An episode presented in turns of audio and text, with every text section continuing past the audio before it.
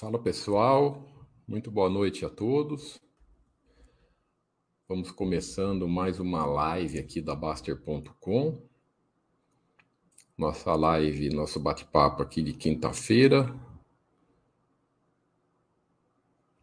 Deixa eu ver se está tudo certinho. Parece tudo certinho, com som e com imagem. E, então, vamos dando sequência.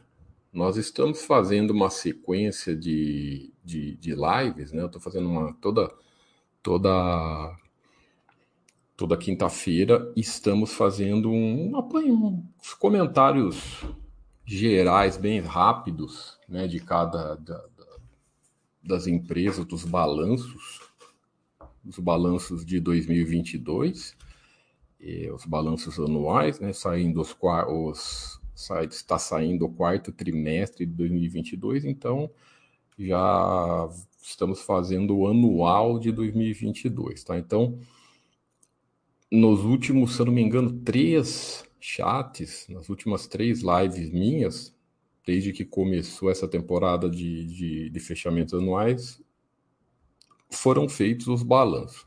Nós fomos comentando todos que foram saindo. Então, vamos dar sequência e se caso, pessoal, eu vou dando uma, vou dando uma olhada, não estou comentando todas, tá? Óbvio, né? Dando uma olhada aqui, principalmente nas viáveis, né? Sempre importante falar que estou pegando empresas aleatórias aqui, não é indicação da Baster.com, não é carteira de ninguém, não é carteira minha, não é nada disso. São base, eu vou pegar básica, estamos pegando aqui basicamente as empresas viáveis e principalmente as mais é, as mais acompanhadas por todos. Então é sempre importante deixarmos isso claro, tá? Tudo uma forma de, de, de aprendizado no geral, né? Então eu acho que a semana, deixa eu ver, eu já acho, eu acho que a semana passada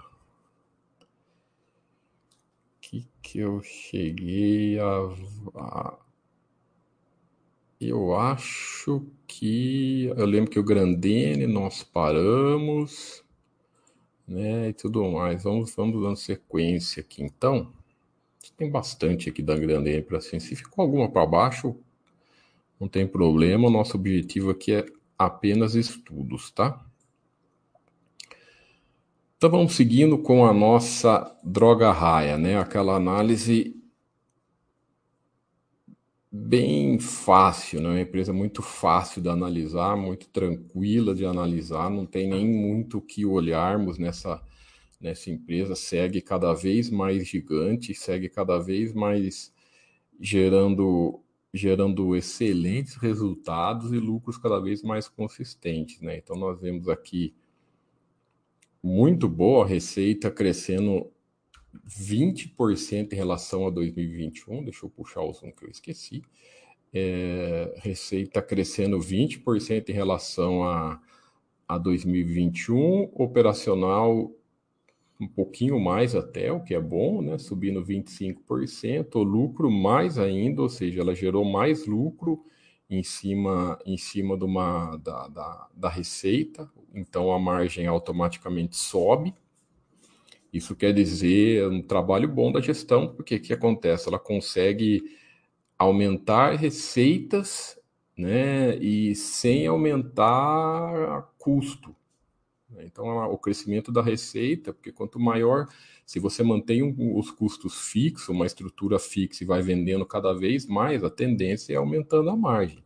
Né? O que vai crescendo, o que vai subindo junto conforme as receitas são as despesas variáveis, custo variável, tudo que é variável é, que sobe junto com cada, com cada, com cada venda. Mas é, então, quando você tem uma empresa que sobe, consegue subir o lucro acima do percentual que subiu a receita, é excelente. Uh, lembrando sempre, que o setor dela né, é um setor que trabalha com a margem baixa, é uma característica natural do setor que ela trabalha. Então, sempre, sempre importante deixarmos isso claro, que não existe uma margem padrão de lucro para todas as empresas. Né? Cada empresa trabalha dentro do seu segmento, opera dentro do seu segmento e tem empresas boas e ruins dentro do seu segmento. Então, não adianta você achar uma, querer achar uma margem de lucro padrão para tudo, para todas as empresas. Isso não existe. Né? Cada, cada segmento trabalha. É impossível você querer ter uma margem de 10, 15% aqui, porque é um segmento extremamente controlado. Né? É, é, o, o, o repasse, por exemplo, um exemplo aqui, o repasse de preços de determinado da maioria dos medicamentos, é, a empresa não pode tanto as empresas farmacêuticas nem as farmácias não podem repassar do que ela quer. Tem uma tabela, né, do, do, que vem de governo, etc. Exceto com cosmético, essas coisas elas podem, mas é, então ele é um segmento que tem certo controle. Mas é, você vê que é uma empresa excepcional dentro desse do segmento que ela opera. Então, a geração de caixa cada vez muito forte, né, gerando bastante caixa, consequência desse operacional forte aqui e sem se endividar, sem se alavancar muito. Por mais que a dívida, a, a, a dívida em termos financeiros ela, ela cresceu, porém ela está muito bem controlada, só meio por cento do EBITDA, né? Então ela tem, ela está fazendo ela está investindo em crescimento. Provavelmente as, a, a, o endividamento que ela está fazendo é para ir crescendo, crescendo, crescendo, e esse resultado está vindo porque você está vindo pelo resultado operacional dela. Né? Então, tudo sob controle. O que não pode é a empresa investir e o resultado não vir. Isso não pode. Daí vai ficar aqui descontrolado. Se o endividamento ficar tudo sob controle, ela é uma empresa que tem esse histórico, né? de trabalhar com endividamento sob controle, não vai fazer. A gestão trabalha, trabalha muito bem isso. Então, excelentes consequência aqui de excelentes retornos né? para o acionista de longo prazo, aqui de 10 anos para cá, muito retorno fortíssimo. Né? Muito bacana a droga raia, bem tranquila. Seguido adiante, o que, que nós podemos olhar aqui? Uh... Olhar a Duratex.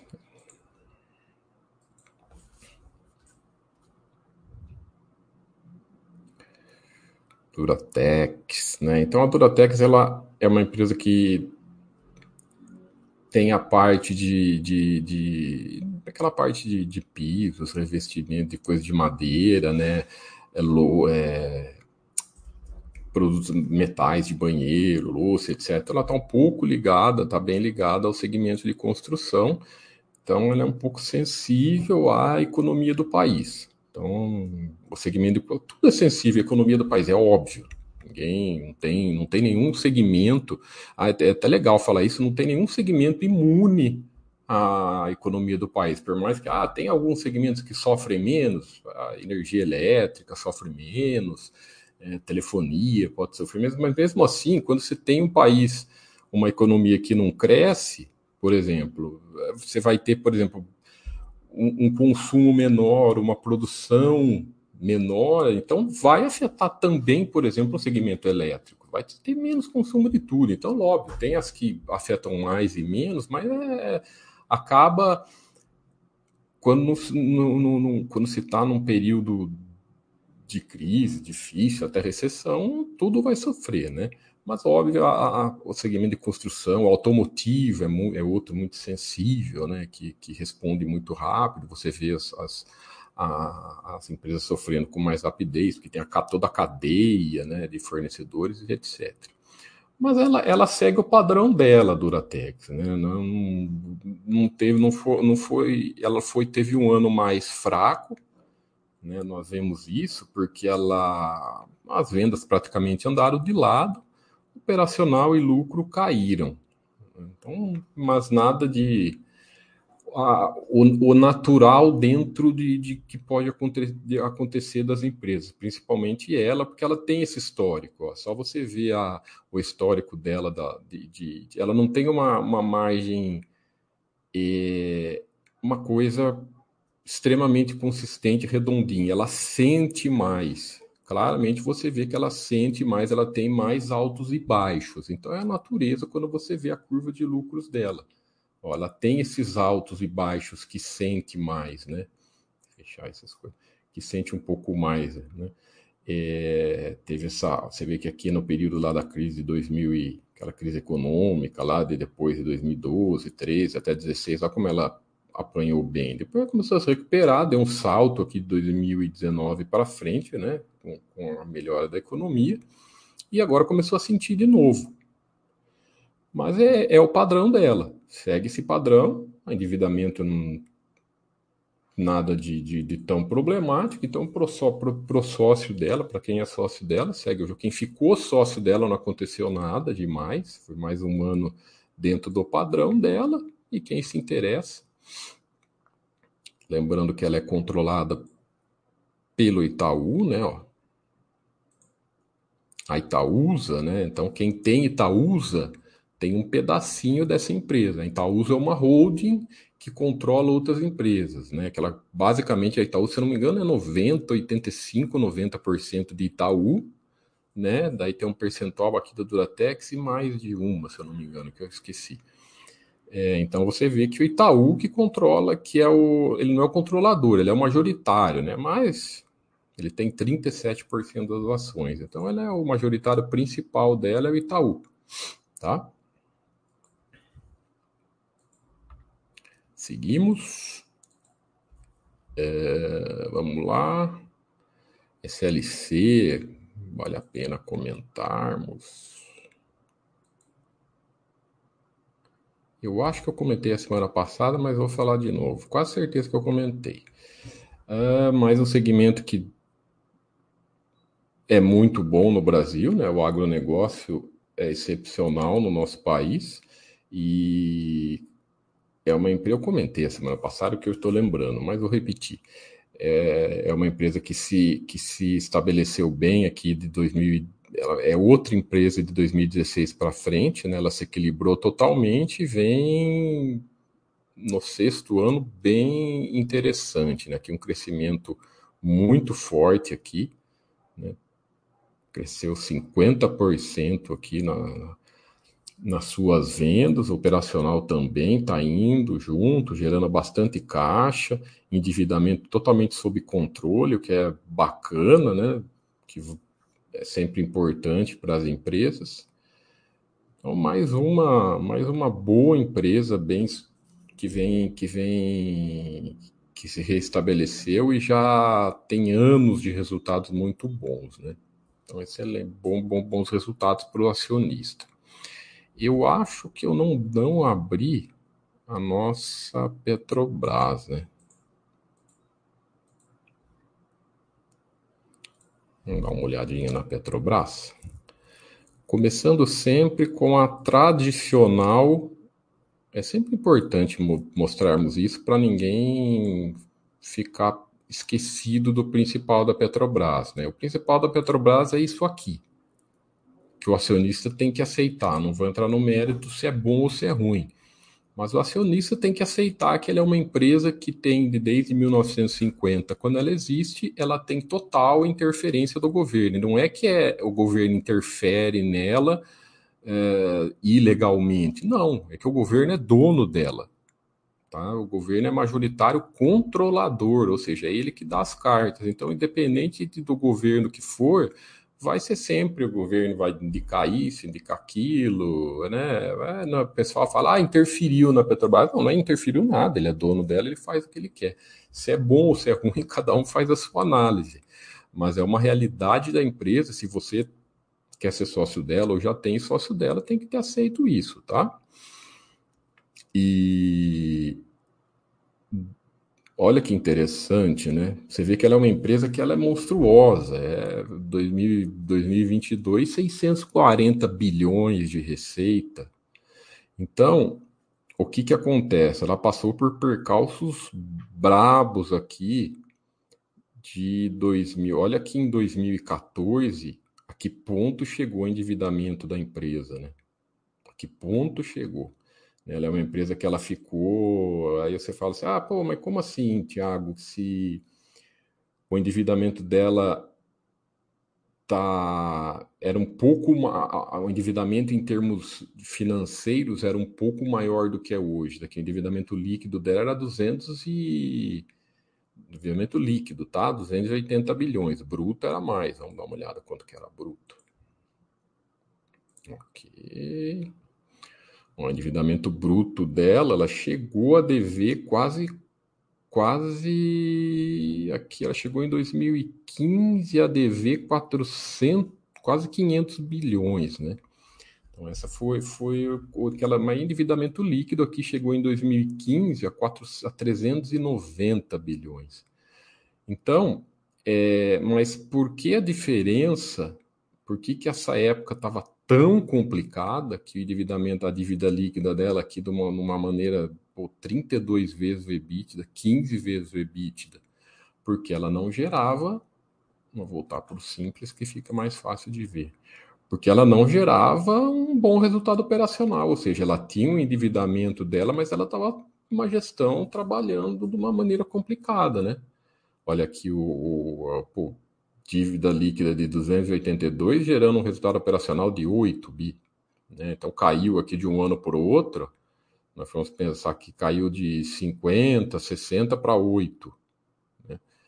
Então fica, fica, fica bem bagunçado. Aí um operacional de, de 8, depois um lucro de 30. Então provavelmente é resultado financeiro, não recorrentes. Né? Você vai ver aqui, provavelmente tem não recorrentes aqui, bagunça tudo. A, a empresa, aqui a mesma coisa, o endividamento cres... lá em cima, ela começou. É, então fica, fica uma coisa. Ela é uma empresa totalmente, pessoal, totalmente, por mais que ela seja gigantesca, ela tem esses altos e baixos na gestão por causa dessa interferência e tudo mais. Mas o que nós vemos aqui foi de, de 2017, vai 2018 para frente, basicamente. Ó, ela, ela começou aqui em 2017, né? Já reduzia a dívida, reduzia, reduzia a dívida nem tanto, mas é gerar operacional, gerar resultados, né? Receita andou de lado, mas aqui de, de 2018 para frente começou a gerar bem resultados bem melhores. Por que que acontece isso? Você vê que é só gerir bem, não precisa nem ser excepcional, né? Só gerir bem, porque ela tem uma receita monstruosa, receita um mercado, né, um monopólio, né? Então, olha só, esse equilibrou, começou a gerar, gerar, gerar, gerar operacional, operacional é os lucros, ó, vai, vem vindo atrás. Então, esse ano, né, também tem a alta do petróleo, porque ela é uma empresa, ela é uma empresa totalmente influenciada pelas commodities, pelo preço do petróleo e tudo mais. Então, ano passado teve alta do petróleo, é, o que ajuda, né? Então, um baita resultado em 2022. Um baita resultado mesmo. Olha o operacional dela aqui, fortíssimo, né? Fortíssimo, gerando muito caixa. Mas é, é, é, esse alto e baixo, que se você entrou na empresa, se você pensa em entrar na empresa, você tem que estar tá acostumado, porque ela tem isso, faz parte dela. Né? É uma, uma gigante, maior faturamento do Brasil, né? É, gigantesca e tem essa, essa particularidade dela, dessas. dessas que o, que o acionista tem que aceitar. Ok? Eu acho que eu falei já de Vulcabras e Ambev semana passada, não vou falar de novo para não ser repetitivo. Comentei RAI agora, comentei SLC de novo, Duratex. Vou estou pegando mais as, as as viáveis, tá? Fala, Vitor. Boa noite, Tiago. Acabou de sair a aprovação da Fleury da Hermes Pardini pelo CAD. Não que eu acompanhe as notícias, mas fique, fique claro. Ah, tá. Já estava tava, tava, tava só aguardando a aprovação, né? Interessante. Vamos aguardar os resultados dessa fusão. Aqui a, a, a Arezo, que vem. Entrei na Arezo, né? É isso. O Arezzo é, sempre foi, a, você vê que interessante a Arezzo, né? Bem redondinha. Essa é uma empresa bem redondinha mesmo em termos de, de, de equilíbrio. Os praticamente não tem dívida, né? Tem histórico de não ter dívida. Ela teve aqui dois, só nos dois anos de pandemia forte que ela teve essa, essa que apareceu essa dívida líquida aqui, EBITDA. Provavelmente ela fez alguma é, é, linha de crédito, alguma coisa assim, para passar a dívida, mas você vê que mesmo com a pandemia ela não teve prejuízo, pelo contrário, deu um lucro. E no ano seguinte já saiu é, mais forte do que 2019. Então, isso você vê claramente o trabalho de gestão, e bem mais forte. Né? E quem, se vocês for ver no mural, tem lá, tem lá durante a crise ela fez aquisições, investiu bem forte, começou a investir mais ainda no, no segmento do, do e, da web commerce, né? Então ela cresceu bastante nesse período e está colhendo bem mais frutos do que do que de, de, desse bom trabalho que foi feito. Então já em 2021 o resultado foi muito bom. Né? Você ter como base de comparação 2020 aqui fica esquisito, né? Porque 2020 caiu tudo, mas agora Olha só, cresceu mais de quase 45% de ganho de, de, de, de, das vendas aqui. E o, o, o, o, operacional também forte e o lucro 60%. Né? Então, um ganho acima da receita, que é excelente. Então, aumento das margens e sem alavancagem. Né? Isso é, isso é sem alavancagem ou uma alavancagem baixíssima, né? Não tem, quando está quando tá negativa não tem alavancagem, pessoal. A alavancagem que eu falo é endividamento. Tá? Tem aqui 400 milhões de dívida, mas ela tem caixa de 477, então não tem alavancagem nenhuma, não tem endividamento nenhum, porque ela paga a dívida a hora que ela quer. Né? Então é empresa muito boa, vem vem os números delas chamam bastante atenção porque é uma forma.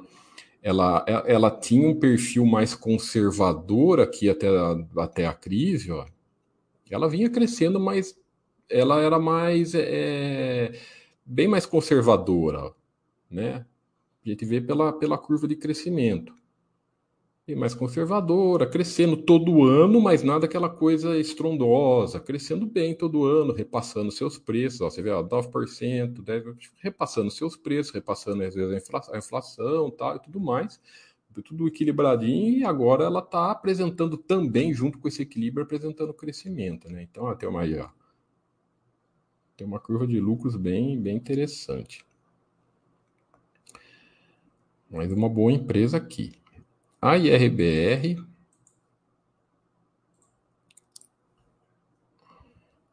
Já respondo, Denis, só um minutinho, para não perder o fio da meada. Que a IRBR é aquilo que todo mundo já sabe, né? É, teve aquele, aquele, aquela, aquele boom no início, né? mas é um IPO novo, é por isso que a gente fala sempre. Várias empresas mostram isso para a gente, né? Então não tem por que você se arriscar em IPO novo, em IPO recente. Então isso aqui foi só mais um, só mais um, mais um ensinamento. Né? Ficou aqui, deu aquela, o pessoal se empolga muito quando tem IPO, mas muita empolgação é por causa da alta da cotação, né? Infelizmente isso nós sabemos que acontece. A cotação explodiu, explodiu, o pessoal se empolga, tal mas olha aí, é o terceiro ano seguido de prejuízo. Né? Terceiro ano seguido de prejuízo e principalmente operacional negativo, que é, isso é péssimo. Mas pior ainda, já dá prejuízo, é ruim, acompanhado de operacional ruim, bem complicado. Então, é o de sempre. Né? Não tem por que ficar entrando em IPO que horrível, acho isso tem sempre chance de, de acontecer isso. Quer ver outra aqui? aconteceu isso de IPO, que nós estava dando uma olhada. Essa aqui, ó, Rap Vida. Ela deu cinco anos de, de IPO agora, se eu não me engano. Olha lá, cinco anos agora, fez IPO em 2018 e tinha resultado. Até parecia, né, que era, valeria a pena estudo tal. Aí, do Nora, o, o, problema assim, deu, deu um prejuízo alto aqui e uma receita dobrou, mais que dobrou a receita. É... E dá prejuízo. Então, assim, tem alguma bagunça. Ah, o pessoal às vezes fala, ah, mas tá investindo, fez aquisições, provavelmente fez. Provavelmente fez alguma aquisição, algum investimento e tal, porque aumentar aqui de, de, dessa forma a receita, passar de 10 para 24, alguma coisa fez. Alguma, quer ver? Vamos ver o resultado. Vamos ver se o Eduardo comenta. Fez alguma aquisição, mas o porém é assim, fez aquisição e dá prejuízo, e dá um prejuízo desse. Aí você já fica com o pé atrás, né? Ah, é primeiro ano, tudo bem, mas é, é complicado. Ah lá, consolidação, esse ano é de consolidação com a NDI, ela comprou a NDI, né? É, opa, barulho. Então, é isso aí, há muitos ajustes, então bagunça, né? Então, bagunça e tudo mais, deve ter feito aqui, o Eduardo está falando que fez algumas aquisições menores também, é, ou seja, ela deu uma, uma, uma, uma, crescida muito grande, mas nunca é, é bom apresentar prejuízo. Nunca é bom. Dá mais uma empresa que tem IPO há cinco anos. Então, não tem o que inventar. É, no, IPO assim, já tem IPO curto, de prazo curto, dá um prejuízo, espera. Se você pensa, quem pensava alguma coisa, continua só estudando, continua naquela só estudando sem, sem às vezes, a, inventar muita coisa. O Denis fala: boa noite, Tiago, boa noite, Denis. Se tornar sócio é melhor comprar lote de 100 ou no fracionário comprando de 10 em 10 ou de 15? Só compra no fracionário. Não tem diferença nenhuma, viu, Denis? A, a, o, que, o que a diferença de comprar no lote padrão ou no lote fracionário a diferença é simplesmente da quantidade financeira que você tem para fazer o seu aporte. Essa, tanto que se você, quando você, se você pretende ou começar a investir no exterior, você vai ver que isso não existe lá fora. Não existe lote padrão na, na, nas bolsas americanas. Né? Aqui no Brasil, isso foi feito simplesmente por causa de liquidez, né? para gerar uma liquidez melhor nos lotes padrão de, de 100, 200, 300, mas não tem diferença nenhuma, não tem melhor ou pior. Não, na verdade, é tudo igual. Tá? É tudo igual. O que vai depender é o tanto de, de é a quantidade que você tem para fazer o aporte. Se você tem para fazer um aporte de 110 ações, você vai lá, compra uma no lote padrão e 10 no fracionário. Se você tem lá para fazer o aporte, para fazer comprar 50 ações, você compra 50 no lote fracionário. Então não tem problema nenhum. É tudo a mesma coisa, na verdade, tá? Não tem melhor ou pior. E eu falo sempre, principalmente para quem está começando, independente se você vai fazer um aporte grande, começa no fracionário, porque começar no fracionário é sinônimo de começar devagar. É sinônimo de não ir com muito dinheiro de uma vez, é sinônimo de não entrar de uma cacetada só. Então, quando você vai no fracionário, uma empresa por mês, uma no máximo duas por mês, o fracionário é sinônimo de, de pouco dinheiro, o que é bom, né? Para quem está começando, para você ir se acostumando e ter certeza do que você está fazendo, com os percentuais que você coloca na bolsa e tudo mais. Então não tem diferença nenhuma, tá? que nós podemos ver também. Vamos ver a fama, outra famosa que o pessoal se empolgou pelas alta de cotação. Magalu. É, apresentou prejuízo esse ano, né? Então, o que nós vemos aqui que desde a pandemia ela começou a cair ela começou a sofrer, é, mas o que, o, que, o que chama atenção aqui, o que não é bom, a nossa humilde opinião, é porque não é que tudo bem, ela assim sofreu na pandemia, mas não nas vendas, né? Então, era lá, foi pandemia mesmo ou algum, alguma coisa em gestão, né? Porque na, em número de vendas em número de vendas, não teve nenhum nada, pelo contrário, ela foi crescendo. Ó.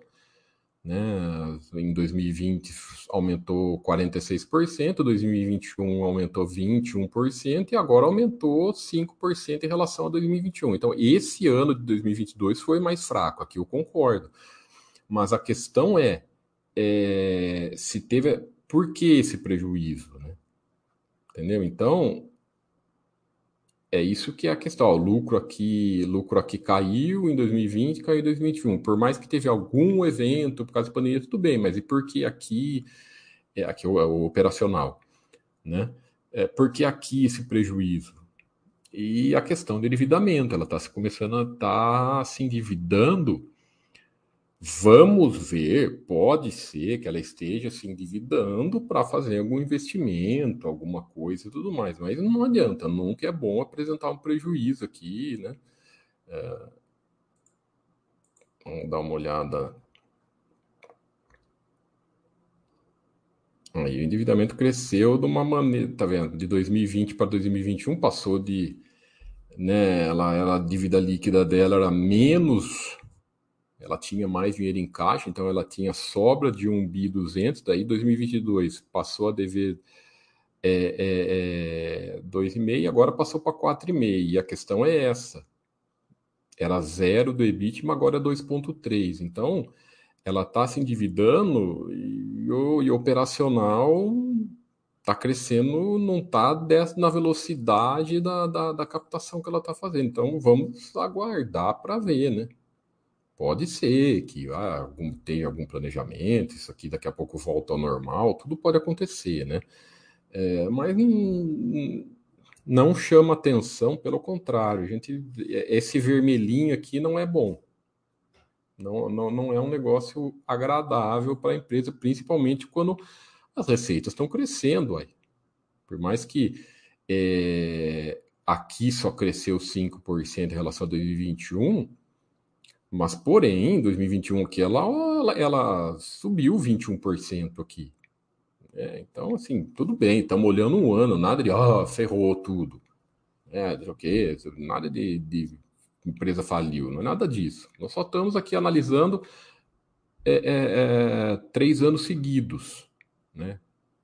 Analisando três anos seguidos aqui, influenciados pela crise, é, que merece, vamos ver o ano que vem, merece uma, uma, uma o ano que vem para a gente ver o que, que vai acontecer. Né?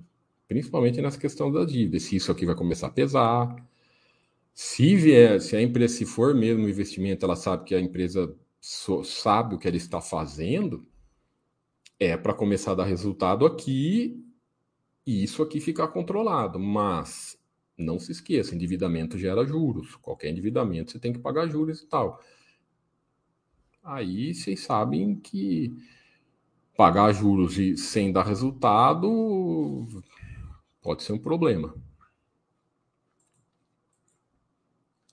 Vamos para a Sinqia.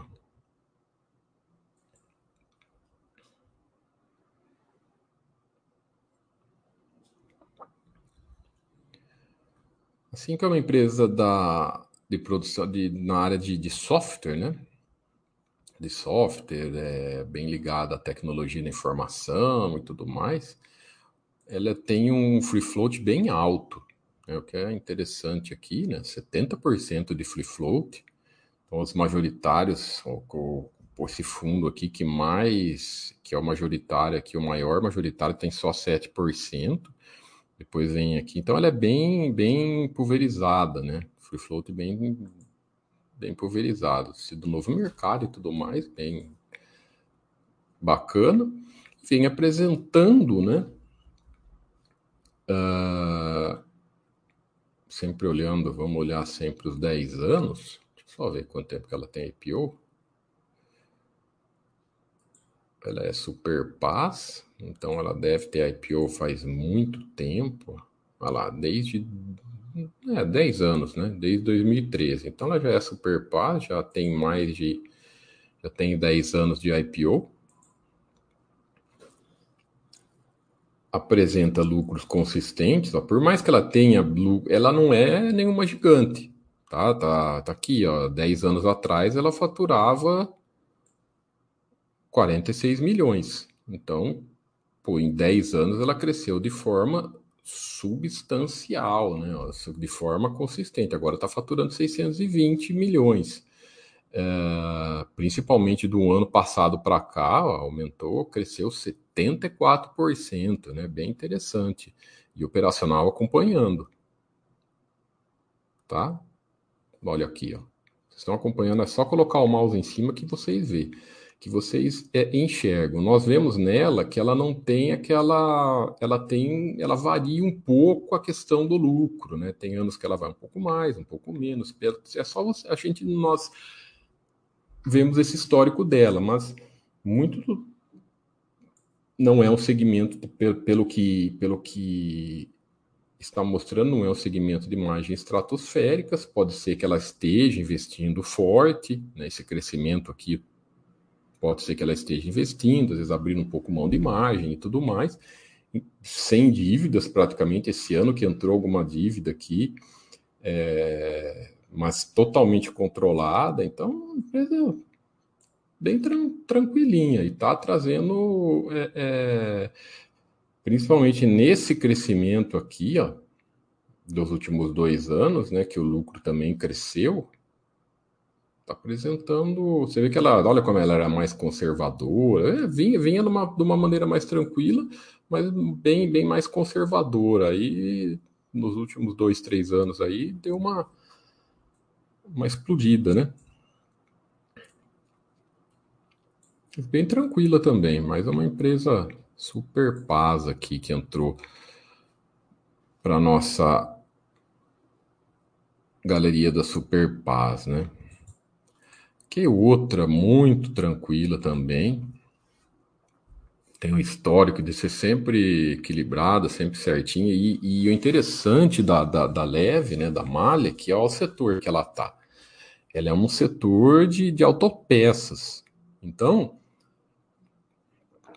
por mais que seja uma multinacional, né, ela é alemã, se eu não me engano, só é, é alemã, né? Ali é o, o, lá, não sei o que, mais industrial alemão, né? Então ela, ela, ela é uma multinacional e pô, mas mesmo nesse setor que, que sofre com crises, né, que é, é, muito sensível, né, porque o que acontece no setor de autopeças, qualquer, qualquer tremidinha na economia do país já vende menos carro e, consequentemente, é, toda a cadeia, todos os fornecedores também sofrem um pouco, mas ela trabalha excepcionalmente não pode se dizer assim, a empresa trabalha tranquila dentro desse setor. O setor pode ter essas, essas, esses percalços, mas quando a gestão opera bem, provavelmente que é uma, é uma gestão que já é uma gestão multinacional, sabe muito bem do case, porque isso não é só aqui no Brasil, né, pessoal? Cada país tem a sua particularidade, mas o setor de, auto, de automóveis e de autopeças é meio parecido na, na, nas economias, né? Ele tem forte influência. Então, quando você pega às vezes uma gestão que sabe sabe é, trabalhar dentro disso, você tem bons resultados. É, e principalmente uma coisa que nós vemos aqui claramente é que ela não se alavanca. Então, isso é um ponto positivo.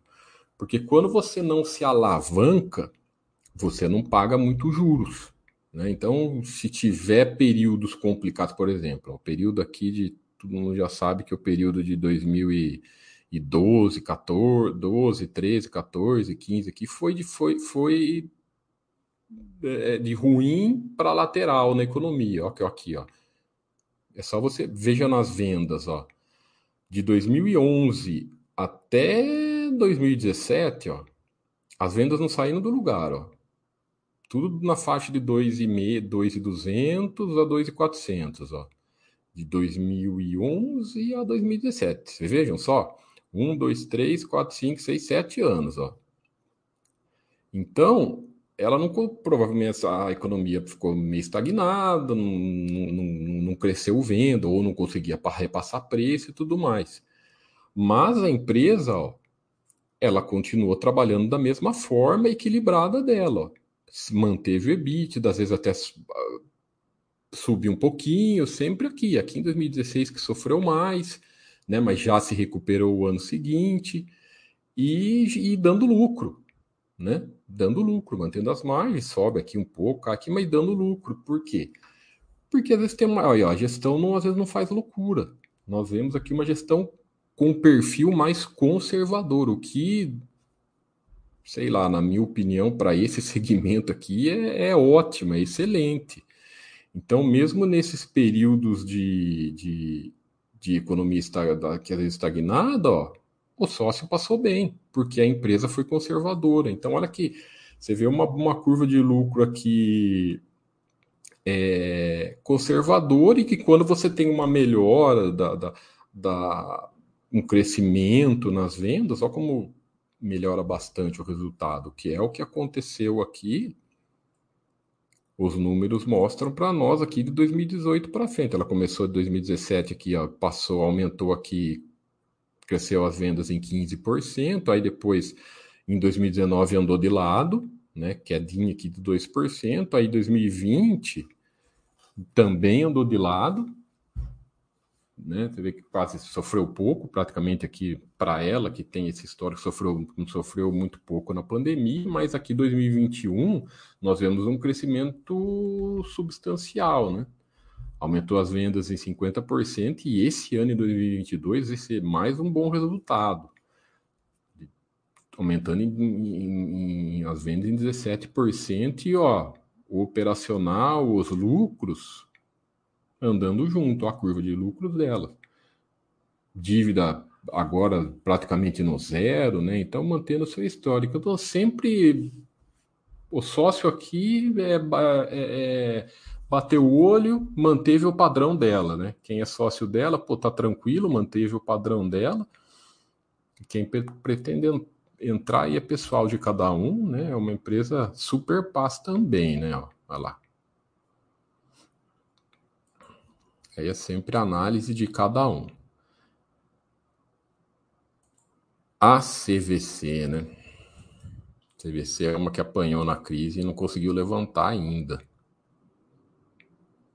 Olha só que dureza. Ao menos deu um resultado, saiu do operacional negativo. Mas essa, né, tem, olha, claramente levou uma pancada aqui na crise e levou e não conseguiu levantar mais. Vamos ver o que vai acontecer. Você vê que era uma empresa até, até era uma empresa interessante até 2020 aqui.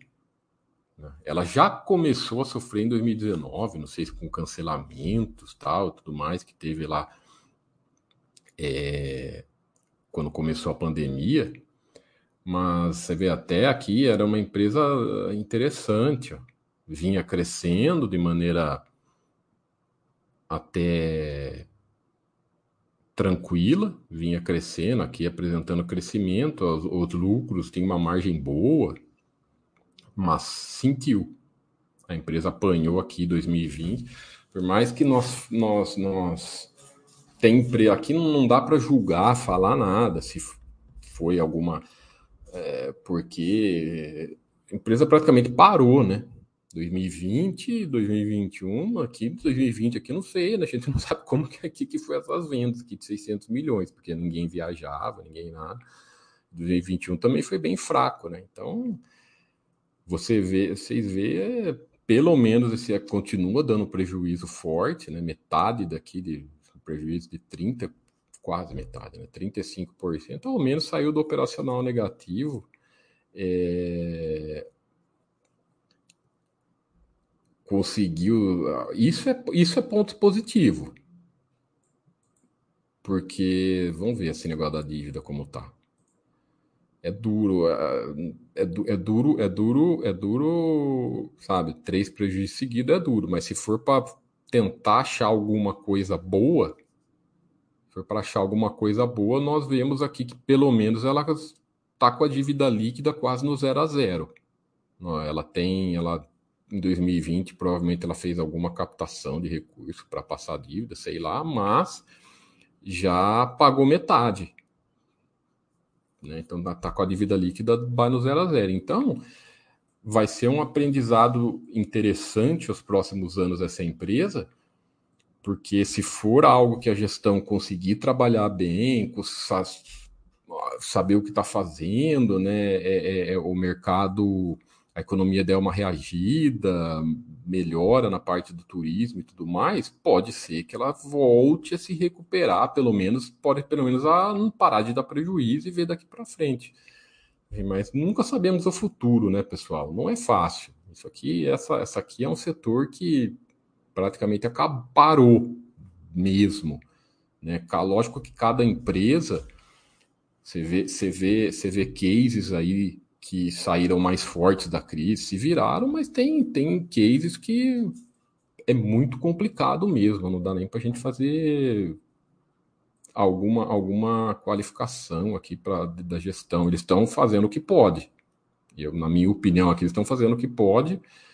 É, pô, só no, do fato de não não estar tá apanhando de dívida já é excelente. Só o fato de estar tá zero a zero aqui é excelente. Eu duro é prejuízos, né? Mas quem sabe? Vamos acompanhar esse ano, né? Vamos.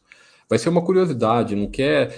Mesmo. Ah, não é aquela coisa, ah, fulano é sócio, ciclano é sócio. Que... Não, mas isso aqui é um aprendizado. Não importa, não importa se a gente não é sócio da empresa importa se você não é sócio, nada. Chega, chegou no que vem, dá uma olhada para uma questão de aprendizado mesmo. Né? Não interessa se tem ação ou não, vale, um, vale sempre esses aprendizados. Já está dando quase uma hora, vou fazer mais essas duas, essas três aqui. Vamos lá, localiza.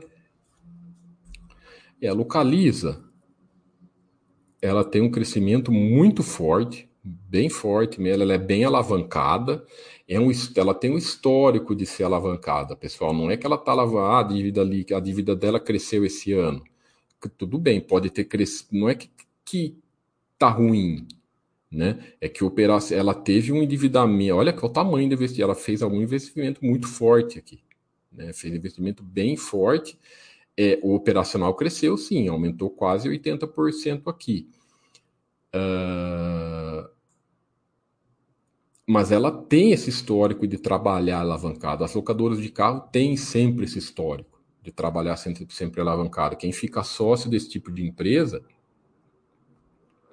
tem que ter essa, essa ciência que faz parte da operação trabalhar com uma alavancagem dentro da, da, da, desse segmento dela, ela trabalha muito bem. Até tem números até equilibrados aqui, uma margem sempre bem equilibradinha, gerando bons lucros, crescendo bastante. Ela está investindo muito em crescimento. Só vocês verem aqui em 10 anos, é, em 10 anos passou de 3 bi para agora para quase 18. É seis vezes né, o, o crescimento das vendas. Então, olha a curva de lucros lá que disparada que deu aqui nessa, nesse crescimento, né?